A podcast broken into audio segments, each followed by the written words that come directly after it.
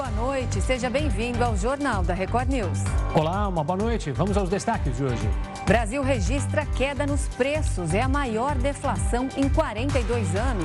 Tribunal de Contas condena Deltan Dallagnol e Rodrigo Janot por irregularidades em gastos.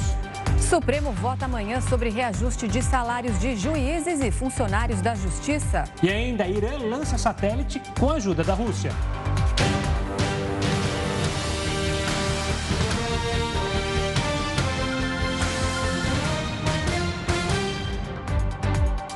O presidente do Tribunal Superior Eleitoral, Edson Fachin, negou um novo pedido para autorizar o pronunciamento do ministro da Saúde, Marcelo Queiroga, em cadeia de rádio e televisão. O repórter Matheus Scavazini está em Brasília e tem mais detalhes sobre essa decisão. Boa noite, Matheus. Boa noite, Renata, Gustavo, boa noite a todos. Edson Fachin entendeu que o discurso de Marcelo Queiroga contrariava a legislação eleitoral. O pedido feito pelo ministro teria a intenção de lançar a campanha nacional contra a poliomielite, eh, mas as falas também tinham elogios às ações do governo federal contra a Covid-19. Na fala, Queiroga cita que durante a pandemia, o governo demonstrou capacidade de adquirir e vacinar a população em tempo recorde. Além disso, também afirma que, com isso, o governo alcançou altas taxas de cobertura vacinal e controle de, de emergência de saúde pública nacional.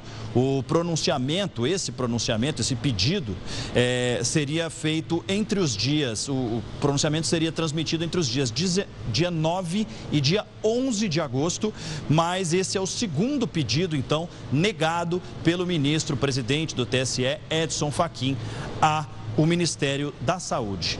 Renata Gustavo. Obrigado pelas informações, Matheus. E ainda em Brasília, o Tribunal de Contas da União condenou o ex-procurador da Lava Jato, Deltan Dallagnol, por usar diárias e passagens aéreas durante a operação. Além dele, Rodrigo Janot e João Vicente Beraldo Romão também foram condenados. Os três terão que pagar uma multa de 200 mil reais cada. Eles têm um prazo de 15 dias para fazer o pagamento. A multa pode ser parcelada em até 36 vezes. A decisão cita irregularidades na gestão administrativa da Força Tarefa da Lava Jato dentro do Ministério Público Federal. O TCU apontou problemas com gastos em diárias, passagens e gratificações. Dallagnol e Janot informaram que vão recorrer da decisão. E o presidente norte-americano Joe Biden assinou o documento de apoio à entrada da Suécia e da Finlândia na OTAN. A formalização do apoio acontece após o Senado dos Estados Unidos aprovar por 95 votos a 1 a adesão dos países à aliança. O resultado da votação, com votos de democratas e republicanos, é raro no país, historicamente dividido entre os dois partidos. O presidente Joe Biden comemorou o avanço. In just a few minutes, I'm going to sign a U.S. instrument of ratification Hoje damos mais um passo importante para trazer a Suécia e a Finlândia à OTAN. Esses países continuariam vigilantes contra ameaças à nossa segurança, impediriam qualquer confronto, enfrentariam qualquer agressão ou ameaça de agressão que possa vir à tona. Agora, encorajo os outros aliados a completarem o processo de ratificação o mais rápido possível.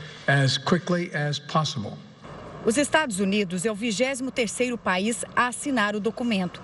Segundo as normas do Tratado do Atlântico Norte, é preciso que todos os 30 membros concordem com a entrada de novos integrantes na aliança. Os procedimentos podem durar até um ano. A Suécia e a Finlândia solicitaram adesão à OTAN no início do ano, como resposta à invasão russa na Ucrânia em 24 de fevereiro. Se as admissões forem concretizadas, será a maior expansão da aliança militar em mais de 30 anos. Voltando ao Brasil, o país registrou a maior queda de preços desde 1980. O Índice Nacional de Preços ao Consumidor Amplo, medido pelo IBGE, teve uma queda de 0,68%. Foi a maior deflação desde o início da série histórica, em janeiro de 1980, e foi a primeira queda nos preços em 25 meses. O principal fator que impactou o IPCA e levou à deflação foi a diminuição dos preços dos combustíveis e também da energia. Tanto a gasolina quanto o etanol recuaram mais de 10%, enquanto a energia diminuiu 5%. Apesar da redução geral de preços em julho, dos nove grupos pesquisados, sete tiveram inflação, sendo o setor de alimentação e bebidas o que mais subiu no último mês. Em 2022, o IPCA tem uma alta de 4,77%. Já no acumulado de 12 meses, o índice ainda está acima de dois dígitos. A inflação é de 10,7%. E para fazer uma análise sobre isso, a gente conversa agora com Davi Leles. Ele é economista e sócio da Valor Investimentos. Davi, boa noite. Primeiro, obrigada pela participação aqui no nosso jornal. Bom, em junho, a gente teve a redução do ICMS sobre os serviços essenciais, que incluía combustível. Depois, a gente viu a Petrobras anunciando ali a redução de 20 centavos dos combustíveis que seriam repassados para as distribuidoras. Esses dois pontos importantes contribuíram para essa deflação que a gente está vendo agora? Boa noite, Renata. Boa noite, Gustavo. Com certeza, essa redução do ICMS ela contribui bastante para essa queda do processo inflacionário que o Brasil vem sofrendo. Não só os combustíveis, como os alimentos, as, os meios de produção que a gente tem importado, nós temos visto aí uma alta generalizada, um processo inflacionário que há muitos anos, desde da criação do Plano Real lá em 1994, nós não vimos um processo inflacionário tão forte num período tão curto de tempo. Então, com certeza, essa redução de ICMS trouxe um alívio, um alívio grande para o bolso dos consumidores, das pessoas que têm carro, para quem precisa se locomover, e não só para quem vai lá na bomba e coloca combustível, como o fenômeno do pass-through, quando esse, esse aumento de preço dos combustíveis é passado para as outras, as, os outros itens da cesta que a gente consome. O, a farinha de trigo, o óleo, o arroz, o feijão precisa ser transportado e muito desse transporte é feito por caminhões, por carro, por no setor aéreo e um transporte mais caro acaba sendo repassado também para o bolso do consumidor. Denise, uma boa noite. Como você mencionou, a gente teve, e, e, a Renata também explicou, a gente teve uma deflação forte nesses grupos pesquisados relacionados a transporte e também habitação. Mas os outros grupos, essa deflação não chegou. A gente teve inflação, alimentação subiu 1,30%, junto com bebidas, vestuário, saúde e cuidados pessoais. Quando que a gente pode sentir uma deflação justamente nesses outros setores? É possível esperar por isso? Perfeito, Gustavo, muito bem colocado.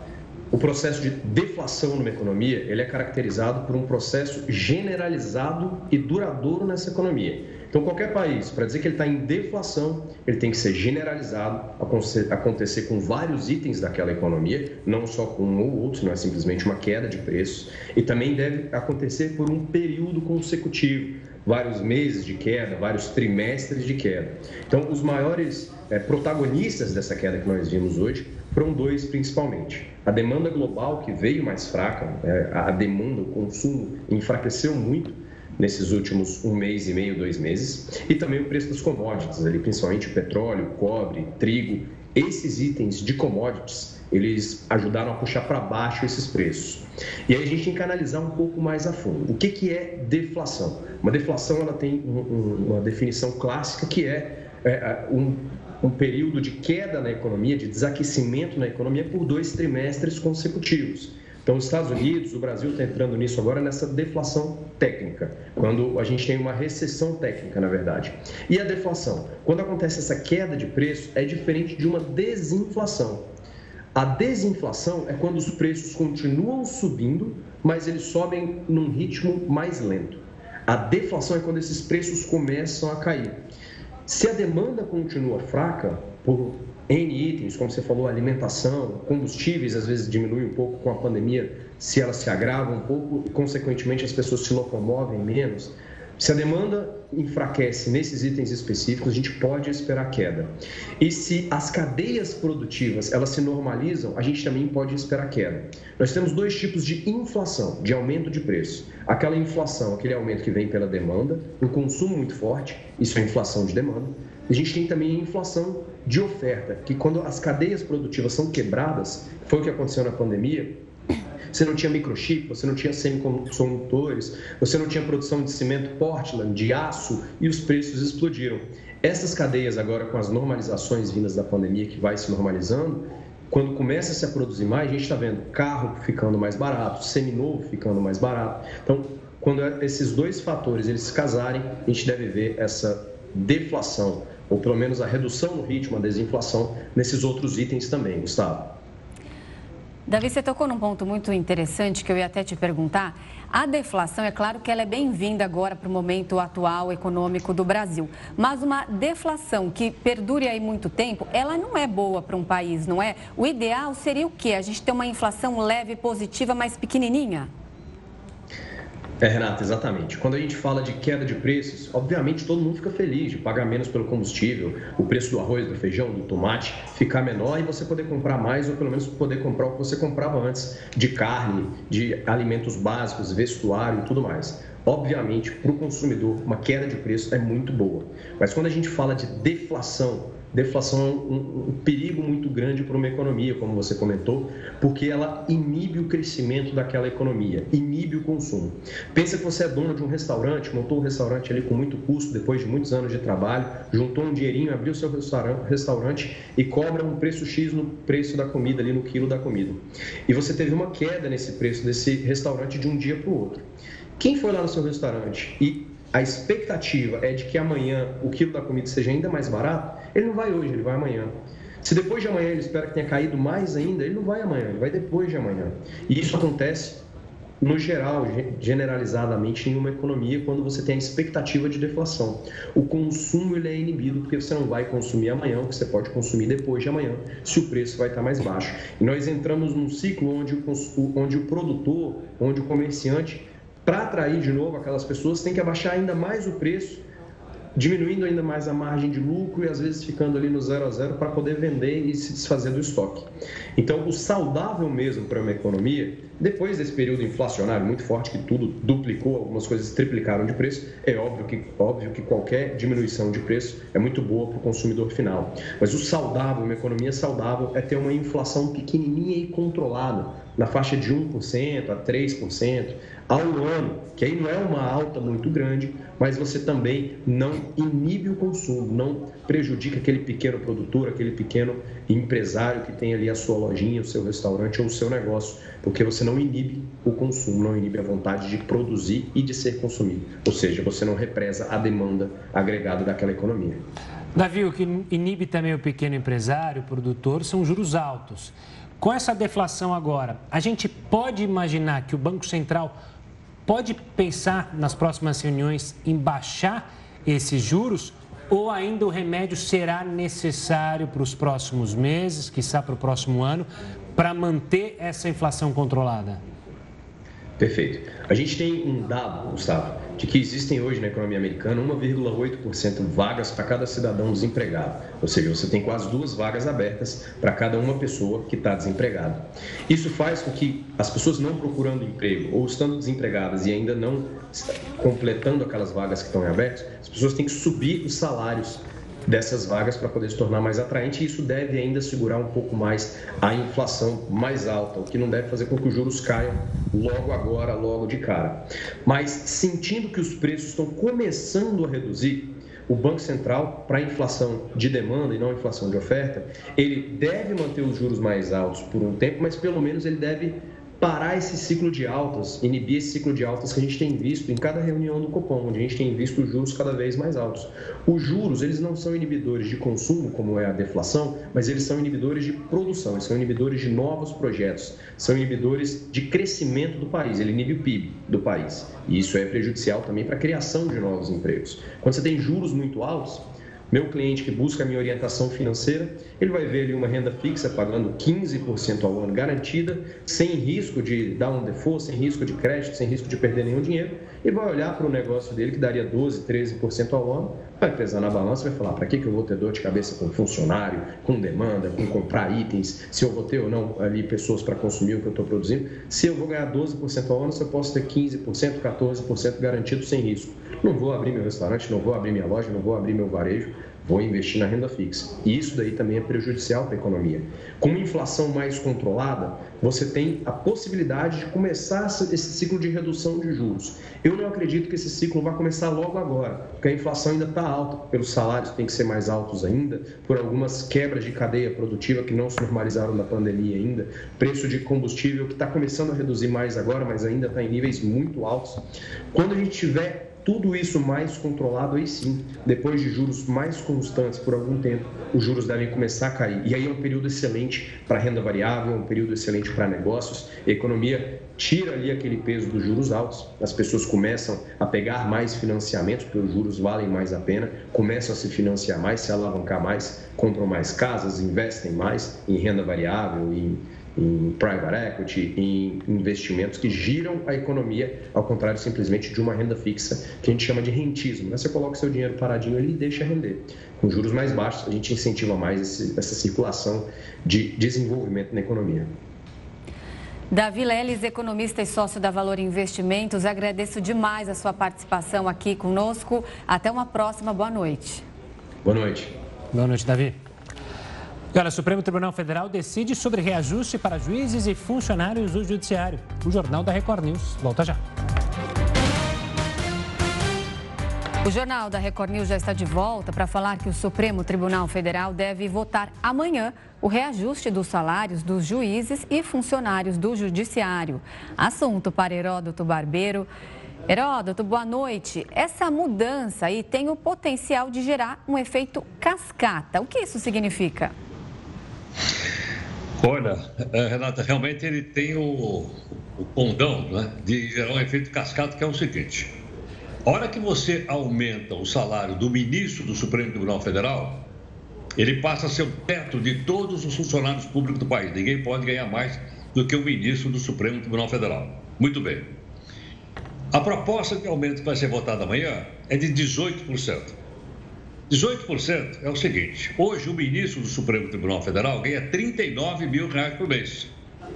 Se eu botar 18% em cima disso, ele vai para 46 mil reais por mês. Então, consequentemente, os outros tribunais superiores em Brasília, eles também poderão ter como teto 46 mil reais. Os desembargadores que trabalham também nos tribunais regionais, ou no Tribunal de Justiça, ou no Tribunal Regional de federal também poderão chegar no teto de 46 mil reais. Os juízes também de primeira instância, também chamados juízes singulares, eles também vão ter aumento. Os funcionários todos terão aumento. E isso é o chamado efeito cascata, ou seja, aumenta ali em cima e ele começa aumentando de cima para baixo. Claro que o Ministério Público, que não faz parte do Poder Judiciário, é bom a gente explicar isso, ele vai bater na porta e nós também vamos querer e, consequentemente, também vem de cima para baixo. Então, a quantidade de dinheiro para ser despendida vai ser muito grande. Isso é o chamado efeito cascata. Agora, logicamente, que numa situação como essa, quem vai pagar essa conta, alguém vai ter que pagar a conta. Nós vamos criar uma despesa. Foi por isso que eu pedi para o pessoal aí colocar um pouquinho para a gente ver quanto é que nós já pagamos de imposto esse ano, para da onde vai sair isso aí. O impostômetro mostra que nós já pagamos. Olha aí, aí, ó. Veja quanto nós pagamos desde 1 de janeiro deste ano. Mais de 1 trilhão 736 bilhões de reais de imposto. Consequentemente, se a gente aumentar os gastos e a gente não tiver grana para pagar, nós vamos ter que aumentar a dívida pública. Quando a gente aumenta a dívida pública, a gente vai ter que emitir mais título do Tesouro Nacional. Isso é o que a gente chama então de efeito cascata. Agora é lógico, Chama mais atenção o fato, então, de dizer, ó, então o teto vai de 39 para 46. Mas é bom também o pessoal saber o seguinte: o Supremo Tribunal Federal, ele custa anualmente para nós, sai dessa grana aí, 761 milhões de reais por ano. Ele iria para 850 milhões de reais por ano. Então, o conjunto, representado pelo Supremo Tribunal Federal, só o Supremo, ele custa hoje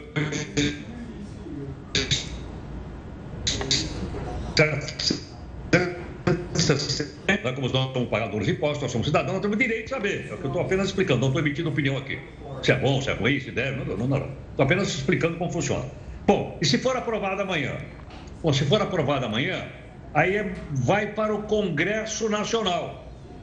E o Congresso tem que dizer seguinte: tem dinheiro ou não tem. Aí o Congresso pode aprovar ou não aprovar. Então é aí que entra o nosso representante, o nosso deputado federal, o nosso senador. Se você é favorável que esses aumentos ocorram, você liga lá para o seu deputado federal e manda ele votar sim. Se você é contrário, você liga para o seu deputado federal para não votar não. E a mesma coisa no Senado, com sim e com não. E dessa forma, então, a gente faz aí aquilo que a gente poderia chamar de uma república representativa. Detalhes. Funcionários, perdão, dizem que estão há quatro anos sem receber salário, aumento de salário. E é verdade. Mas aí existe também o chamado penduricário, que são aqueles aumentozinhos que não aparecem diretamente no salário, mas eles são sempre favoráveis a alguns setores da nossa, da, principalmente da nossa magistratura, não chamados penduricários. Então, isso tudo está aí na nossa mão e nós temos que acompanhar isso tudo, né? porque, como eu disse, sai do nosso bolso. Claro. Só para lembrar o pessoal de casa, o último aumento é, salarial para o Judiciário, para os ministros, foi lá em 2018, quando o então presidente Michel Temer e o Congresso autorizaram o repasse, e aí passou do mais ou menos 33 mil reais e 700 para os 39 mil reais mensais que você mencionou há pouco. Salário bom, né, Herói? Salário que dá para dá para viver bem. Principalmente, vamos lembrar mais uma vez os nossos amigos aqui, para um país que passou por uma, por, por uma pandemia, onde um monte de gente perdeu o emprego, onde um monte de gente passou ruim. E ah, o funcionário público, de uma maneira geral, ele não perdeu nada. Ele não perdeu salário, ele não perdeu emprego, e muitos puderam trabalhar em casa até recentemente. Então, eu acho que se cada um tem que dar aqui a sua cota de sacrifício, como se diz, eu acho que uma delas é a gente esperar é? o país se recuperar economicamente para que esses aumentos e essas recomposições salariais venham aí. Tá certo, Heródoto. Vamos ver então se isso vai ser aprovado. A gente aguarda e fala aqui de novo no jornal sobre isso. Boa noite, obrigada pela sua participação e a gente te espera amanhã. Ah, ele até paralisou, mas a gente teve uma breve interrupção no sinal, mas o Herói está de volta amanhã. Agora, a gente fala do médico contratado pela família do, do modelo Bruno Krupp. Lembra que atropelou, matou um adolescente? Prestou depoimento à polícia hoje. O médico é suspeito de tentar adiar a transferência de Bruno do hospital justamente para um presídio. O repórter Pedro Paulo Filho acompanha e tem é, acompanhado todo o caso e tem mais detalhes para a gente. Uma boa noite, Pedro. Quais são as novas informações?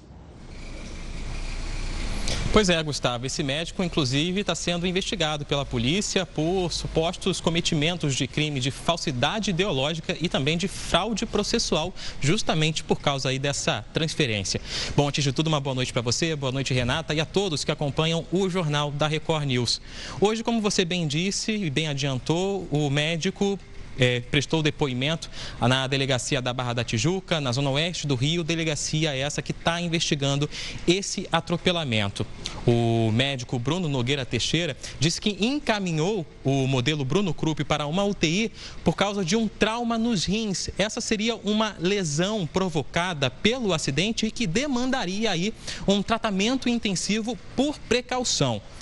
Na saída desse depoimento, na da saída da delegacia, o médico conversou com os jornalistas que estavam presentes e manteve a sua decisão, defendeu sua decisão. Vamos acompanhar um trecho do que ele disse apresentados pela equipe médica e que foram avaliados no, nos exames laboratoriais do paciente e na evolução clínica dele, configuraram a injúria renal aguda. Isso é um quadro típico de acontecer em pacientes vítimas de politrauma, é, que foi o caso dele. De nenhuma forma eu, eu, eu pretendi nem executei obstrução da justiça e eu nem tenho esse poder. Bom, para o nosso telespectador acompanhar bem essa história, o Bruno Krupp ele foi retirado de um hospital é, público na zona oeste do Rio. Mesmo após ter tido alta, ele foi encaminhado para uma outra unidade de saúde, dessa vez privada, e, portanto, depois disso, depois de toda a repercussão, foi levado para uma unidade de pronto atendimento que fica dentro do complexo penitenciário de Jericinó, na zona oeste do Rio de Janeiro. Para relembrar o caso, há 10 dias, Bruno Krupp atropelou e matou o adolescente João Gabriel Cardim, de 16 anos, quando ele estava atravessando a Avenida Lúcio Costa, fica na orla da Barra da Tijuca, ao lado da mãe. João foi atingido pela moto pilotada pelo modelo que não tem habilitação e estava em alta velocidade. A polícia indiciou o Bruno Krupp, o modelo, por homicídio com dolo eventual, que é quando se assume o risco de causar uma morte. A defesa está contestando esse indiciamento do modelo e diz que Bruno não teve a intenção de atropelar o adolescente. Renata e Gustavo. Obrigada, Pedro Paulo, pelas suas informações. Uma boa noite para você. Bom, depois de dois meses do primeiro caso, o Brasil já registra mais de 2 mil infectados com a varíola dos macacos. Segundo o balanço do Ministério da Saúde, são 2.293 contaminações no país. O estado com maior número de casos é São Paulo, com mais de 1.600 casos. Na sequência, aparecem Rio de Janeiro e Minas Gerais.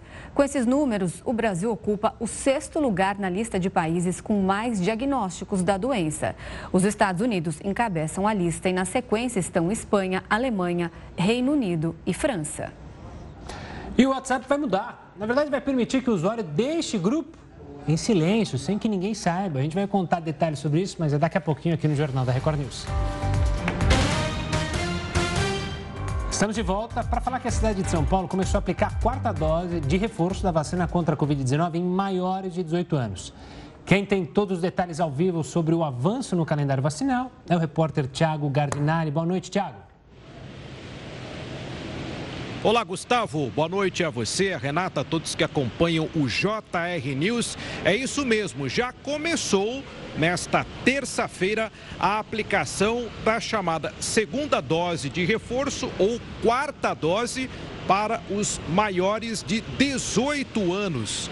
A idade que vem regredindo de acordo com o calendário vacinal que corresponde à, disponibilidade dos estoques da vacina e agora em São Paulo a aplicação para os maiores de 18 anos. A expectativa é que cerca de 900 mil pessoas sejam vacinadas nessa nova fase. Lembrando que para a, tomar a quarta dose há necessidade de um intervalo de quatro meses em relação à dose anterior, a terceira dose, também conhecida como primeira dose de reforço.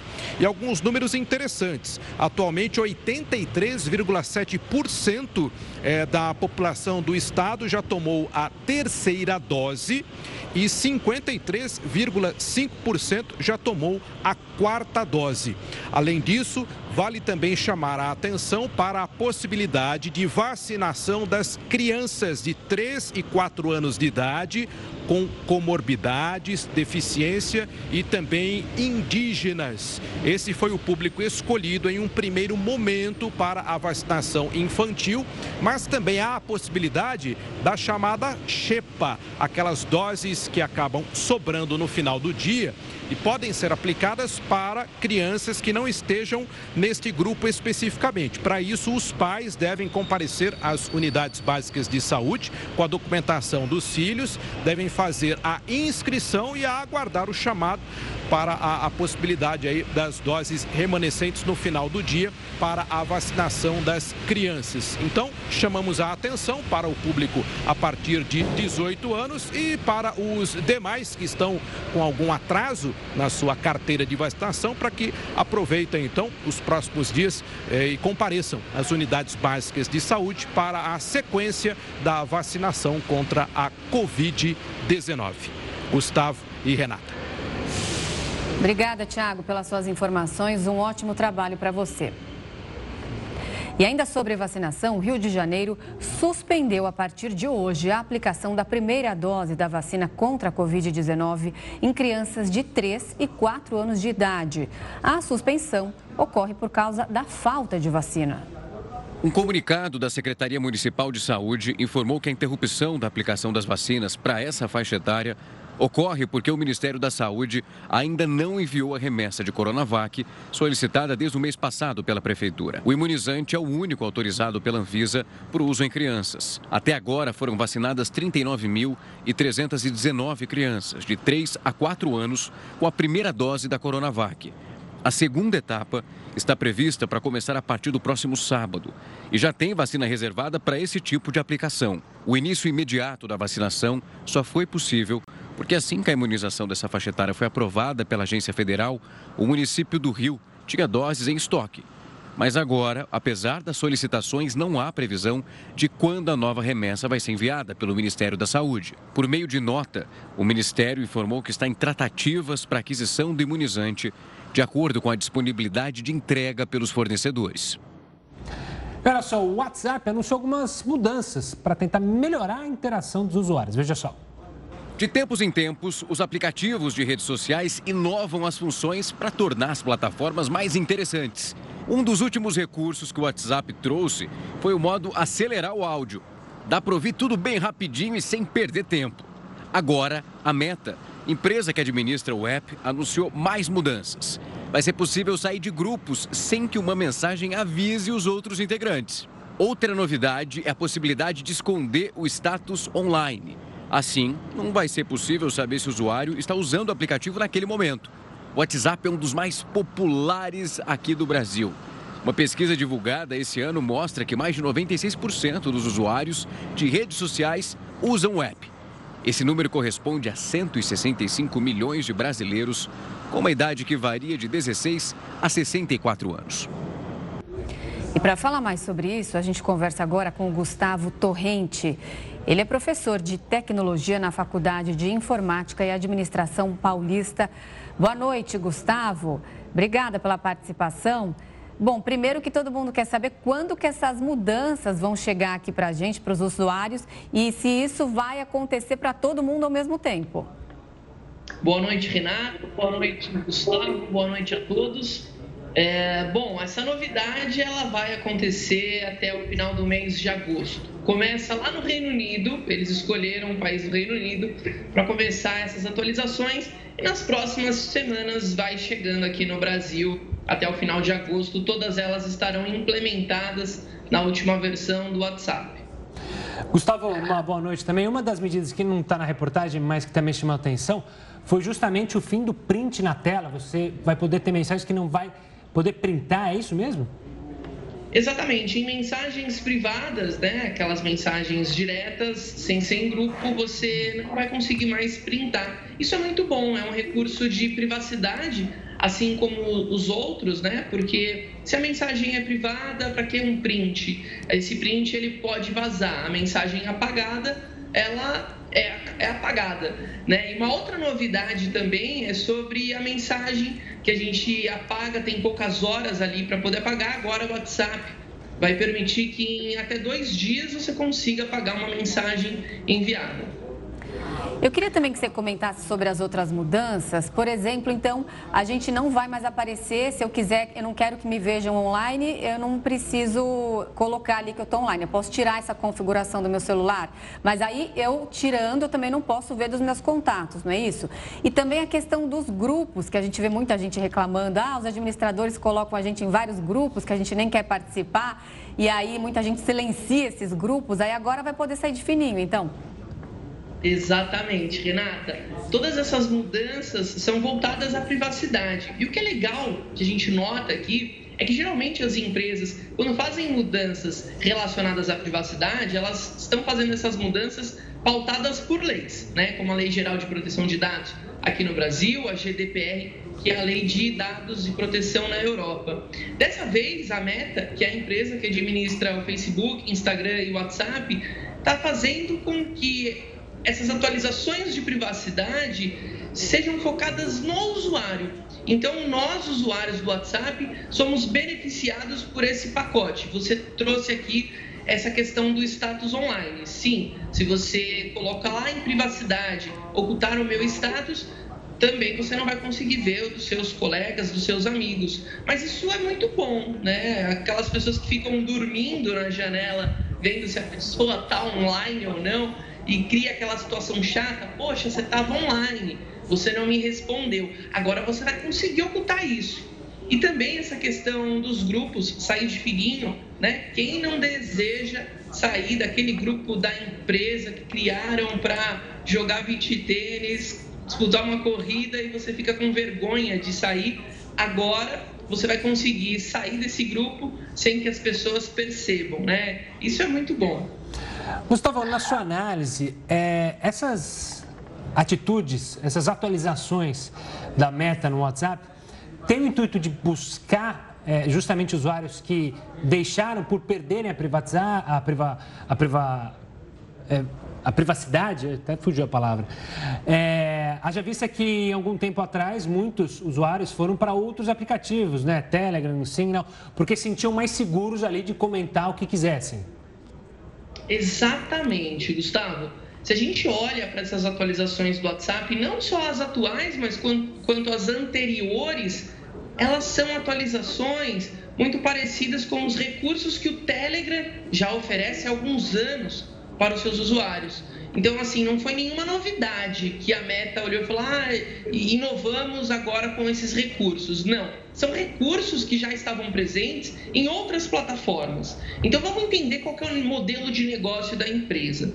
É Facebook, Instagram, WhatsApp, eles compartilham dados é, de forma privada, de forma criptografada entre eles. Mas esses dados, eles acabam ali sendo utilizados para segmentação de anúncios. Então, aquilo que a gente fala muitas vezes no WhatsApp parece um anúncio para nós no Instagram. Ou pior, né? A gente nem digitou, a gente falou e apareceu um anúncio. Então, o Facebook, é, antes de virar o Meta, ele perdeu muito o valor das suas ações por conta desse tópico de privacidade. Então, é uma forma deles quererem virar o jogo e preparar um terreno para 2023, que é o lance das comunidades. Então, a partir de 2023, pós-eleição principalmente, nós vamos ver esse recurso de comunidades, grandes grupos e, mais uma vez, a preocupação com a privacidade. A partir desse momento, o seu contato, o seu número, ele vai ser oculto. Porque quantas vezes você já não foi adicionado num grupo de WhatsApp do churrasco de um amigo, um churrasco de formatura? Você tem lá outras pessoas que você não conhece, mas você não queria mostrar o seu número de celular para essas pessoas. Agora isso passa a ser oculto. Então a direção que a Meta traz para o, para o ano de 2023 é que o chat one-to-one, um para um, uh, vai ficar no passado e o grande foco vai ser essas conversas em grupos e comunidades. Você falou dessas mudanças que vão vir a seguir. É, depois das eleições, grupos de WhatsApp. Hoje, se não me engano, são até 256 participantes, é o limite, né? É, justamente por conta das eleições, para não difundir fake news, ficou a, essa mudança de grupos com mais de 500 pessoas, ficou para depois das eleições, assim como esse WhatsApp Comunidades, que eu ia pedir para você explicar para a gente que ele vai agregar ali em grupos vários administradores. Isso pode reunir quantas pessoas?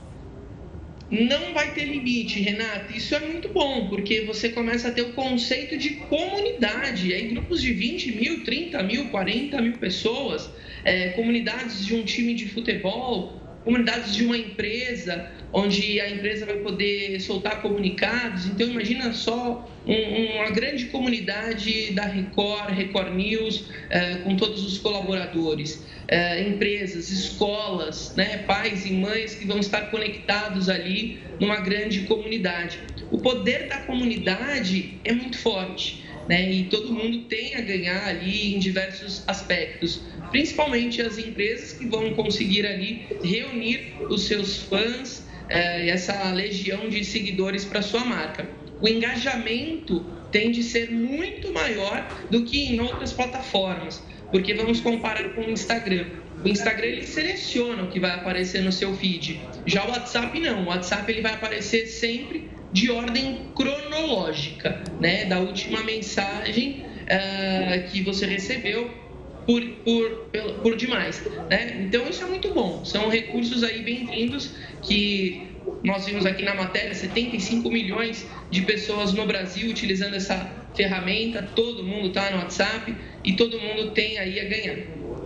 Gustavo, a gente está analisando, claro, os pontos positivos, mas essa futura mudança, nessa mudança que já se encaminha o WhatsApp, há espaço para preocupação com o discurso de ódio, não digo nem fake news, mas a criação de comunidades com principalmente esse aspecto de discurso de ódio, crimes que ocorram dentro da plataforma. Isso é algo que preocupa a Meta? Total, Gustavo, preocupa muito e até por isso que eles estão ali demorando um pouco para lançar esse recurso, porque eles estão ali tentando aparar todas as pontas soltas. Então, eles com certeza fizeram um benchmarking com os outros aplicativos, situações de discurso de ódio, uh, crimes também que aconteceram já em outras comunidades, em outros grupos de, de troca de mensagem. Com certeza eles estão focando e em breve vão anunciar é, mais medidas de privacidade quando lançarem essas comunidades. Né? Esses grandes grupos, eles não vão vir sozinhos, com certeza eles vão, vão anunciar uma série de mudanças para tranquilizar o usuário e, mais uma vez, pensando no modelo de negócio da empresa, né, para que as ações do Meta não caiam né, e, a partir de agora, uh, eles voltem com tudo aí uh, no mercado, sendo uma das principais plataformas de Instant Messenger, né, comunicadores de mensagens instantâneas. Nós conversamos agora com Gustavo Torrente, ele é professor de tecnologia na Faculdade de Informática e Administração Paulista. Obrigada pelas suas explicações, uma ótima noite para você. Boa noite, até mais. Até mais, Gustavo, obrigado. Olha, mudando de assunto, dados do anuário da Associação Nacional das Empresas de Transportes Urbanos revelam que houve uma redução no número de viagens de passageiros que pagam passagens de ônibus. Em 2021, os transportes perderam quase 11 milhões de viagens por dia na comparação com 2019. Por outro lado, o mês de abril de 2021 registrou recuperação de mais de 100% em relação ao mesmo mês do ano anterior, no auge do isolamento social por causa da pandemia. E o Irã lança satélite com a ajuda da Rússia. O que você vai ver a seguir. O Jornal da Record News volta em instantes. A ministra do STF, Rosa Weber, pediu que a Procuradoria-Geral da República se manifeste a respeito de um pedido de investigação sobre o ministro Alexandre de Moraes, também do Supremo Tribunal Federal. Ele é acusado de cometer prevaricação e ativismo judicial por ter determinado a remoção de conteúdos falsos que ligam o PT e o ex-presidente Lula à facção PCC e à morte do ex-prefeito de Santo André, Celso Daniel. Além disso, o ministro proibiu divulgação de novas informações sobre o assunto e determinou uma multa diária de 15 mil reais a quem descumprir a ordem. A PGR agora vai analisar se há indícios de crime e se propõe uma abertura de inquérito contra Alexandre de Moraes. E um prédio irregular foi demolido no Rio de Janeiro. O edifício, avaliado em 10 milhões de reais, tem seis andares e fica a menos de 100 metros do local onde, em 2019, dois prédios desabaram e 24 pessoas morreram. A operação teve a participação do GAEC, que é o Grupo de Combate ao Crime Organizado do Ministério Público, e também da Secretaria Municipal de Ordem Pública. A suspeita é de que a construção pertencia a uma milícia. E o Fundo de Financiamento Estudantil, FIES, abriu as inscrições para o segundo semestre. O prazo termina às 23 horas e 59 minutos desta sexta-feira e o resultado deve ser divulgado na próxima terça. O FIES é um programa de financiamento para estudantes em instituições de ensino superior privadas. E para se inscrever, o candidato precisa ter participado de alguma edição do Enem e não pode ter zerado a redação. A renda familiar mensal deve ser de um a três salários mínimos. Alunos de uma escola militar em Belo Horizonte tiveram que ser socorridos depois que inalaram gás lacrimogênio e spray de pimenta. Segundo a Polícia Militar, um treinamento ocorreu com o uso de munição química e possivelmente o vento virou e o gás foi para a escola, que fica ao lado da academia da polícia. 30 alunos tiveram que ser atendidos. Todos passam bem. E o governo americano anunciou o maior pacote de ajuda financeira à Ucrânia desde o início da guerra, equivalente a 28 bilhões de reais. O presidente dos Estados Unidos, Joe Biden, anunciou que pretende suprir necessidades de segurança para que os ucranianos defendam o país. O pacote inclui munição, armas e veículos de tratamento médico para o exército ucraniano, além de ajuda na manutenção do abastecimento de gás e eletricidade a hospitais, escolas e outras estruturas que foram destruídas. E a Rússia lançou um satélite iraniano de alta resolução no espaço. O foguete russo decolou do Cazaquistão nesta terça-feira e, depois de nove minutos, o satélite iraniano foi colocado em órbita. A parceria acontece enquanto Moscou e Teherã se aproximam para tentar diminuir os impactos das sanções aplicadas pelo Ocidente à Rússia. A imprensa americana informou na última semana que autoridades dos Estados Unidos se preocupam com esta parceria. Além da possibilidade do uso russo na guerra, os americanos acreditam que o Irã possa usar câmeras de alta resolução para vigiar alvos militares em Israel. Em resposta, o Irã afirmou que só ele terá acesso às informações coletadas pelo satélite, negando que Moscou usaria o equipamento para fins militares ou para aumentar a inteligência contra a Ucrânia. Segundo autoridades iranianas, as informações serão usadas apenas para fins civis e monitoramento ambiental. O objetivo do país é aumentar a produtividade agrícola, controlar recursos hídricos e prevenir desastres naturais. O governo do México vai usar um drone submarino para ajudar no resgate de 10 trabalhadores que estão presos em uma mina. O equipamento, que conta com uma câmera aquática, vai inspecionar o local antes da entrada dos socorristas. Autoridades do México explicaram que o dispositivo tem uma alta resolução e luz capaz de gravar até 250 metros de profundidade. A mina inundou depois do desabamento na semana passada. E o incêndio já destruiu 40% da principal instalação de armazenamento de combustível de Cuba. Um raio atingiu um tanque de armazenamento de combustível na sexta-feira. O fogo já ultrapassou a área de quatro tanques e causou diversas explosões. Por causa desse incêndio, parte do país ficou sem luz nesta terça-feira.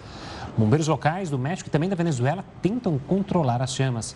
Autoridades cubanas já recomendaram que moradores usem máscaras faciais e evitem possíveis chuvas ácidas causadas justamente pelo incêndio.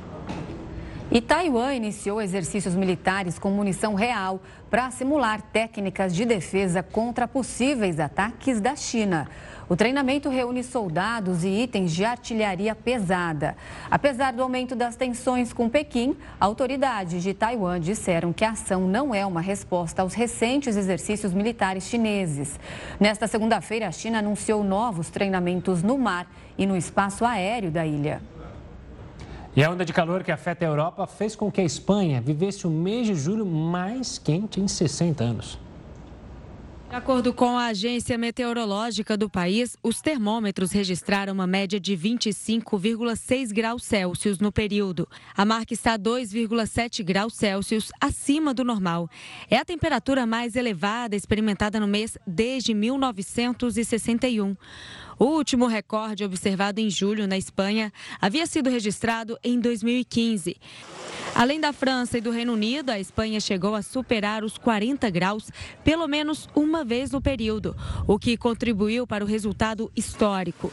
Com isso, o país ficou em sexto lugar na lista de nações com o julho mais quente em toda a Europa. As temperaturas elevadas no continente provocadas pela recente onda de calor na região ainda foram acompanhadas de baixa precipitação. Segundo o novo relatório do Centro de Pesquisa Conjunto da Comissão Europeia, a seca deve se agravar em agosto, principalmente na Itália, na França, na Espanha e em Portugal. E o Jornal da Record News fica por aqui. Obrigada pela companhia. Tenha uma ótima noite. Fique bem acompanhado com Rafael Algarte no News das 10. Tchau, tchau.